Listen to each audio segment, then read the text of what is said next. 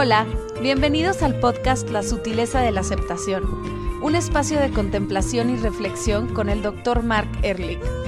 Trataremos temas relevantes a tu vida, tus relaciones y tu crecimiento espiritual. Cualquier comentario, duda o tema en específico son bienvenidos a través de su página web www.drmarkerlich.com, por Facebook bajo el nombre de Dr. Mark I. Ehrlich o Instagram como arroba Dr. Mark. La parte de doctor siempre va abreviada, es decir, DR. Les deletreo el nombre porque está medio difícil. M-A-R-C. E-H-R-L-I-C-H.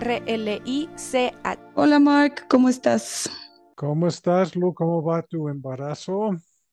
Bien, cada vez más cansada, pero todo bien. Qué padre, está, es, curioso eso, ¿no? Ah, muchas veces queremos cosas sin darnos cuenta de todo lo que el deseo implica. Ah, sí, pero como que sí sabía, solamente que lo, de lo que me arrepiento no es el embarazo, porque eso ya sabía que ella quería, es el tema de, de que no me apaciguo y me puse muchos compromisos en ah, este entonces, Tú pensabas, a ver, no sé si es cierto, ibas a estar embarazada y la vida fluía y todo bien y puedes trabajar todo lo que estás trabajando, estudiando y, y todo, ya, padre. Pues como que más bien pensaba que sí iba a estar cansada y todo, pero que como tenía la creencia de que no debía quedarme en mi casa porque le tenía un juicio negativo. Ah, a quedarme a descansar. Echarla, como quien dice. Ese no está pues es que no, porque no estás echándola cuando estás embarazada. O sea, no, no pues hay manera. ¿A quién estás diciendo eso? Tú a ti misma. Sí, pues ves, sí, ya sé. ves, Lucía, que puedes estar echada en tu cama, pero no, no se puede, no, sí se puede porque es un embarazo, no, pero no es productivo, no, pero, ah, poco no. Así, justo. Ok, ah, tocas un tema, se me hace tan importante, porque nosotros, antes de una experiencia específica, formulamos una realidad, entre comillas, acerca de cómo va a ser esta experiencia. Así y de repente estamos en la experiencia y de repente me doy cuenta de que no es lo que yo había pensado. Pero peor todavía es que valoro más lo que había pensado más que la experiencia misma. ¿Ejemplo? ¿Quieres un ejemplo? A ver, ejemplo, ejemplo, sí, sí, sí. Ok. Cuando estoy embarazada, voy a tener una vida normal porque no puedo alimentar la flojera de una mujer embarazada porque soy una mujer activa, proactiva, independiente, autónoma y, ¿ok? no, sé si esta fue tu experiencia, pero más o menos por ahí va. Y de repente te encuentras embarazada con todos los cambios hormonales, emocionales, estás cansadísima y de repente dices, uff, necesito descansar. Pero como ya habías formulado una idea de ti misma embarazada, es más importante la idea que habías formulado acerca de ti misma que la realidad de una Lucía embarazada. Empezamos a decir, ah, el hecho de que estoy cansada es menos válida que los, las ideas que había establecido de cómo iba a ser yo embarazada. Sí, y además, este, creo que el proceso ya, o sea, ya estarlo, como que no me imaginaba qué tan fuerte iba a ser. Y cuando hago compromisos me cuesta mucho quebrarlos. Entonces, si hice un compromiso con la escuela, si hice un compromiso con el trabajo, si se me no no no me es posible decir, "Ah, bueno, porque estoy cansada hoy", no. Ese tipo de cosas. Porque tú y yo y todo el mundo tendemos a validar más una idea de lo que puede pasar que la experiencia en sí misma. Por, te, voy a dar un ejemplo ah, que me pasó a mí, que para mí e, ejemplifica esto, pero tú dime si sí o no. Cuando yo empecé a correr maratones, tenía muchas ideas acerca de cómo iba a ser correr tantos kilómetros. Y de repente me di cuenta cuando estaba corriendo que, cuál es la experiencia real. ¿Sí me entiendes? Entonces, el trabajo mental de correr un maratón era, ah, ese son, es Mark a los 15 kilómetros. Ah, este es Mark a los 18. Este es a los 25 26, 30, 32, etc. La experiencia misma era la maestra, no la expectativa de cómo iba a ser la experiencia antes de, tenerla. Eso está muy padre porque es lo que hemos platicado de la curiosidad, que lo ah. haces poco a poco con curiosidad, ¿no? Eh, ok, entonces, si hace seis meses hubieras dicho, voy a ver quién es Lucía embarazada a los seis meses y voy a ver qué tanto puede hacer y qué tanto no quiere hacer, tu experiencia de hoy en día sería muy distinta que comparar la experiencia actual con las expectativas o reglas o valores o creencias que habías establecido hace seis meses. Sí, completamente. O sea, yo pensé, no, ni siquiera pensé porque no me imaginaba qué iba a ser, pero estaba dispuesta a transitarlo con curiosidad, pero ya que estoy en esto, sí hay muchas cosas que pues, no me esperaba. Sí, por eso, hasta que no. Eh, eh, tuve una plática hoy con una mujer que tiene un tema de si ah, su esposo la acompaña a una reunión X. ¿Okay? Entonces dice que no me importa, pero cuando el esposo le dice que no voy, se, se desilusiona. ¿Okay? Entonces estamos platicando justamente a ver, entonces, ¿cuál es la realidad? La realidad es que sí te desilusiona porque esa es la experiencia. Tú puedes decir que no te importa fuera de la experiencia, lo cual establece una exigencia propia que no te tiene que, no, no debería de importarte en el momento, cuando en realidad el momento te dice que sí te importa. ¿Cómo entonces asimilas esto para decir algo más honesto? ¿Sabes que Sí me importa, y al mismo tiempo entiendo que a veces no me puedo acompañar a la junta. Ah, perfecto. Entonces ya eliminas todo el conflicto entre las creencias preestablecidas con la experiencia del momento. Sí, claro. Es que sí, es difícil porque cada situación implica un, un como pensamiento complejo al respecto. Pues Entonces, es mucho tomar decisiones, es mucho descubrirte, es mucho escucharte, está, está difícil. y luego también la carga mental de convertirte en mamá, en todo lo que estás, o sea, como que es mucha, mucha cosa. A ver, ¿tú sabes cómo vas a ser de mamá? No, pero si sucede que, o sea, sé que es imposible controlar quién voy a ser de mamá, pero es imposible que no me lleguen pensamientos. Como, Ay, ¿qué voy perfecto. A hacer? Lo, y además que tú puedes establecer, me gustaría ser este tipo de mamá. Okay? Me gusta, vamos a hacer, me gustaría ser una mamá paciente. Perfecto. Ese es un excelente uh, propósito. Sí. sí. Si tú lo dices con la conciencia que esa es la meta, pero no es el proceso, no, es el, no es el camino, porque en este momento pensando en cómo vas a ser mamá, no tienes el cansancio que vas a tener con cinco noches sin poder dormir bien, no tienes la preocupación porque eh, tu bebé tiene gripa o que no está durmiendo bien o lo que fuera. Por lo tanto, estás proyectando un estado el, el día de hoy a un, un día, seis meses en el futuro, y es imposible. Pero si tú dices, me gustaría ser paciente, se vuelve un propósito de la interacción con tu niño o tu niña, en donde cuando sales de la paciencia, te das cuenta que ya soy impaciente. ¿Sí me explico? ¿Te fuiste, Lu, o qué?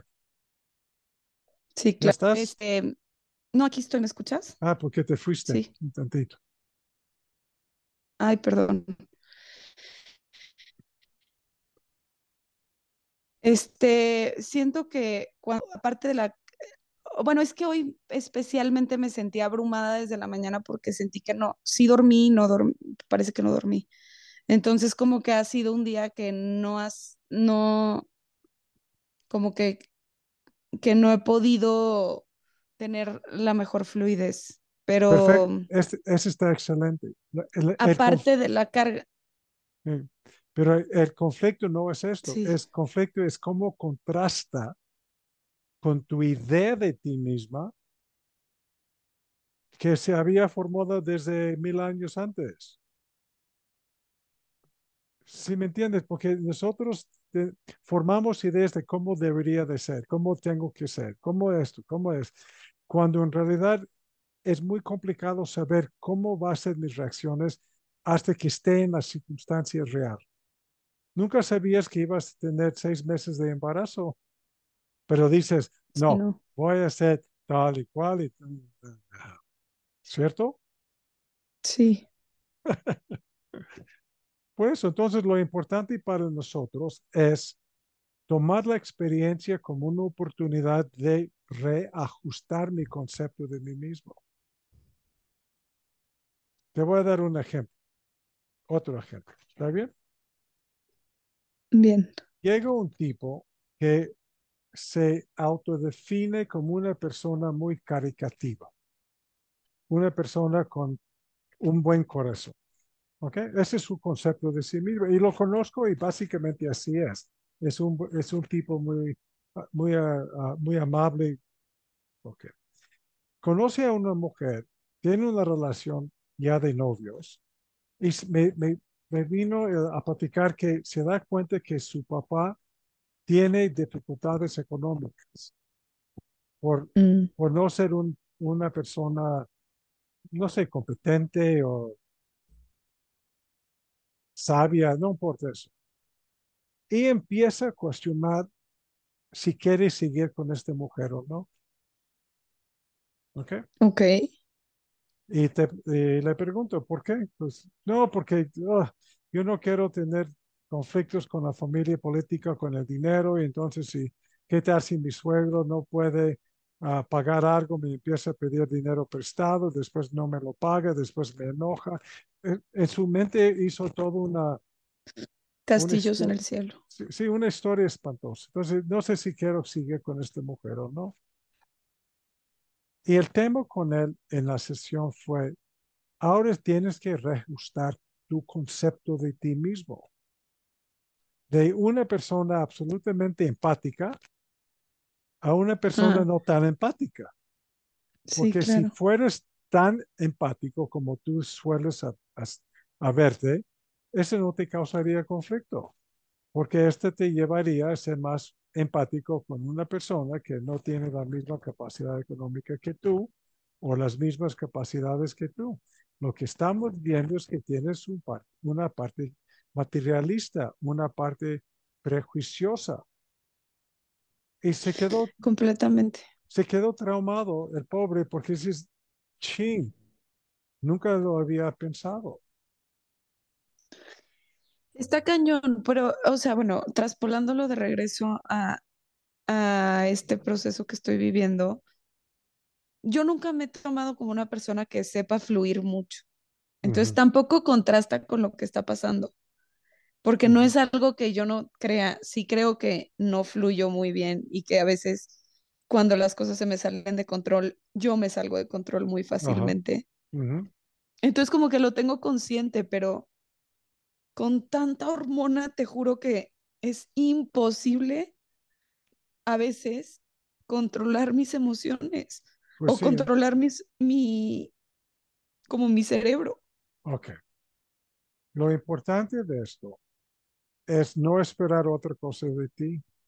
Lo importante es asumir las consecuencias de este, este embarazo y las hormonas, ah, de que eres una persona sumamente sentimental y ah, como de agua, ¿no?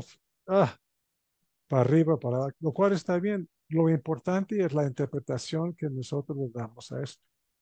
Y peor todavía, lo que esperamos de las demás personas para controlar eso o contener eso. Lo más sano sería, estoy en un, en un mood completamente fuera de mí misma, déjenme en paz todo el mundo, me voy a meter en mi cama y esperar que esto pase. sí, completamente. sí, pero no lo hacemos porque tenemos ideas. No, lo importante es esto, lo importante es que la gente me entienda, lo importante es tal. Ah, hay tantas como reglas y como prejuicios y juicios morales acerca de cómo tiene que ser la experiencia, en vez de decir, ah, esa es Lucía embarazada, se vuelve media loquita en ciertos momentos, pero peor todavía, ella espera tal y cual cosa de tal y cual persona. Híjole, está loquita esta Lucía. Y resulta que tú eres esta Lucía. Sí, no, y también es muy inesperado, o sea, justo con lo que decías de los prejuicios y así, el otro día en una clase de la escuela hablábamos de qué tanto nos damos oportunidad para sentir una emoción y qué tanto nos damos permiso. Ajá. Y eso viene muy, muy como de la mano de lo que dices de los prejuicios sociales y, y las cosas que tenemos, porque muchas veces puedes estar muy afín a una emoción como que te permita sentir tristeza, pero nunca te permite sentir enojo porque de chico te reprimieron el enojo como nunca. Entonces, como que también hay muchas eh, negaciones inconscientes o como... Exacto, exacto. Como tapujos inconscientes de que me empiezo a sentir sobreestimulada o como que no estoy pudiendo con la vida y recuerdo así, o bueno, me lleva inconscientemente a, no, tú tienes que poder y tú no te puedes quebrar y tú tienes que seguir. Y entonces el irme a mi cama y decirle a la gente, oye, sabes que estoy fuera de mí, no puedo, me cuesta todo el tema del mundo porque no, o sea, no, no está en mí, ¿no? O sea, como que nunca lo resolví así. Exacto. Y, y gracias por compartir eso con, con nosotros, porque es una reacción muy común. Es, es, y este es justo un reflejo de lo que hemos, mejor es peor decirlo de este momento porque es muy sensible, pero ese es justo un, un, reflejo de del amor condicional que nosotros, con que nosotros crecimos. Porque tenemos estos conceptos que parecer digno de ser respetada, admirada, la, la, la, la, la, tengo que hacer esto. Y en cuanto nosotros tengamos este tipo de ecuaciones psicológicas, siempre termina mal. ¿Por qué? Porque la vida es, una, es, un, es, es constante cambio. Pues hay momentos en donde eres muy fregona y aún con el embarazo estás en tus clases y estás trabajando y estás tomando tus clases de canto y estás tomando clases de piano y estás cocinando y ya estás, ya empezaste a trabajar como maestra de prepa, ¿no? De, cocina, sí, no, bueno, No, tienes que... Eh, y maravillosa, Lucía, mujer maravillosa. Y la gozas y te presumes de esto. Y el día siguiente, ¿qué sucede? E, es abrumador levantarte y lavarte los dientes. Y obviamente, obviamente, nosotros juzgamos con base a cómo deberíamos de ser porque nos hace sentir mejor cuando se cumplen estas exigencias neuróticas. Pero es inevitable eso.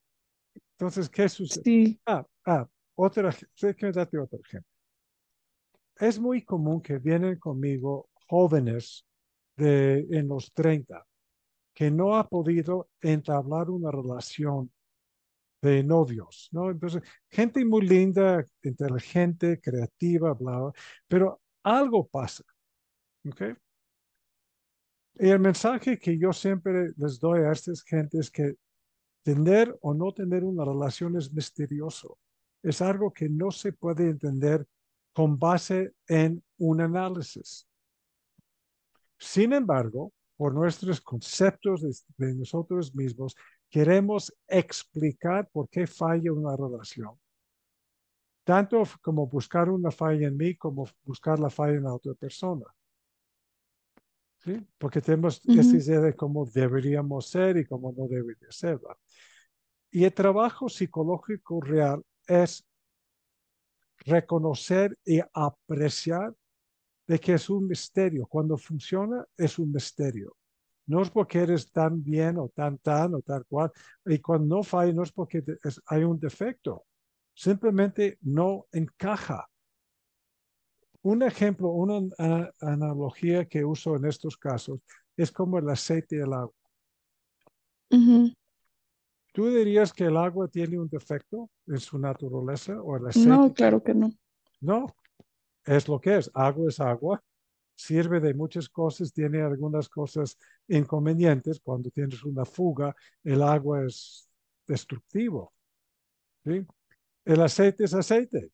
No es de que es buen, no es buen aceite o mal aceite, es aceite.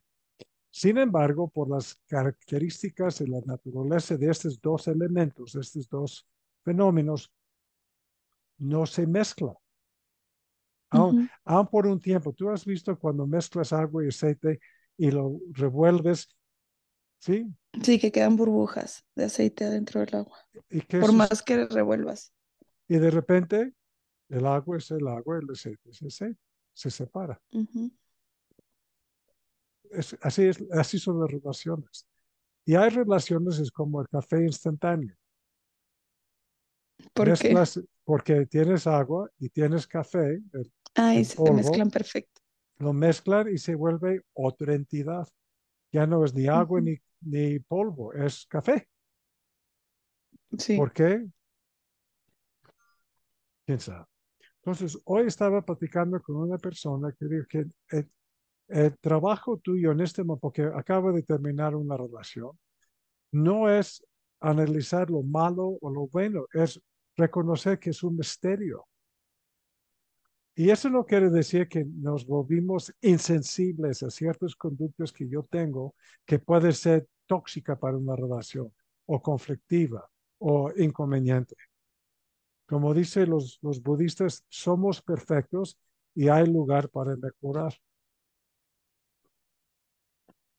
Sí, Entonces, completamente.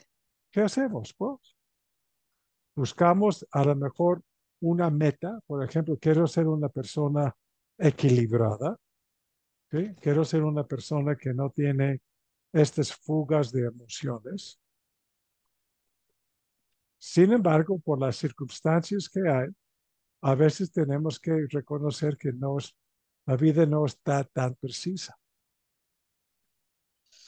Sí, y luego como que depende también de la persona, porque como que a veces siento que me brotan estas emociones sin aviso, porque yo pensé que estaba muy bien al principio de este podcast y de repente hubo una cosita de que lo comparto, que llegó una persona media hora antes a arreglar una cosa en la casa que solo yo puedo atender y ese asunto me explotó el cerebro, o sea, como que ya no pude ni siquiera controlar el proceso que estaba ahí, ¿verdad? No es que no estuviera, yo sé que desde la mañana te lo vengo platicando, pero ya había hecho mi análisis, me había metido a mi cuarto, había meditado tantito, salí y un detonante me hizo como explotar. Sí, Entonces lo- también es personalidad, yo creo. pues, y, y además que estamos grabando, no puedes decir, espérame tantito, atiendes a esta persona, pero tienes que quedar mal conmigo o con esta persona. Y cuando esto sucede, tienes de dos, o vete loca y decir, ah, no puedo, o soltar, soltar las, la idea que tienes de ti misma, que tienes que atender a todo el mundo en el momento. ¿Y qué tal si tienes una idea de ti misma que voy a hacer todo lo posible cuando sea posible? Y cuando no es posible, pues Ni no modo. es posible, ni modo. Pero para llegar, para llegar a esto, para llegar a este nivel de conciencia, tienes que sufrir este proceso. ¿sí? Darte cuenta que, ah, quedo mal con, con Mark y quedo mal con esta persona. No hay de otro, no es de que puedes quedar bien con los dos porque las circunstancias no se prestan a esto. No, literal. Pero bueno, no quedé mal contigo. quedé, Digo, al final, no quedé mal tampoco con él porque llegó temprano. So sorry, pero no sabes. Eh, ah, otra vez está perfecto. Acabas de decir algo que tu reacción anterior no era una reacción a este pensamiento. Tu reacción anterior fue una reacción a, ah, caray, voy a quedar mal y no puedo. Si me entiendes, cuando ahora dices, no quede mal, si de veras lo crees, estás tranquila. Y las reacciones, digamos, las reacciones histéricas que tenemos es un reflejo de una creencia que tenemos basada en una historia psicológica. Y si no tuviéramos estas reacciones histéricas con base en una creencia, en una circunstancia que no se presta a esta, esta creencia, no nos damos tiempo de analizar la creencia. Completamente. Como lo que decía, que no te das permiso de sentir lo que estás sintiendo porque tienes una creencia de que no se te permite o que no es posible. Y eh, elevamos la creencia a un nivel de verdad cuando la reacción que tenemos es más real que el pensamiento acerca de la experiencia. Mm, bueno, si, quieres, ya vete a atender a esta persona. y seguimos en la próxima porque ese, es un súper tema. Me encantó, gracias Mark. La verdad, lo pudimos transitar bien. Bueno, ah. dentro de mi histeria. Padrísimo. Cuídate mucho, mi Lu. Gracias, igual. Bye. Bye.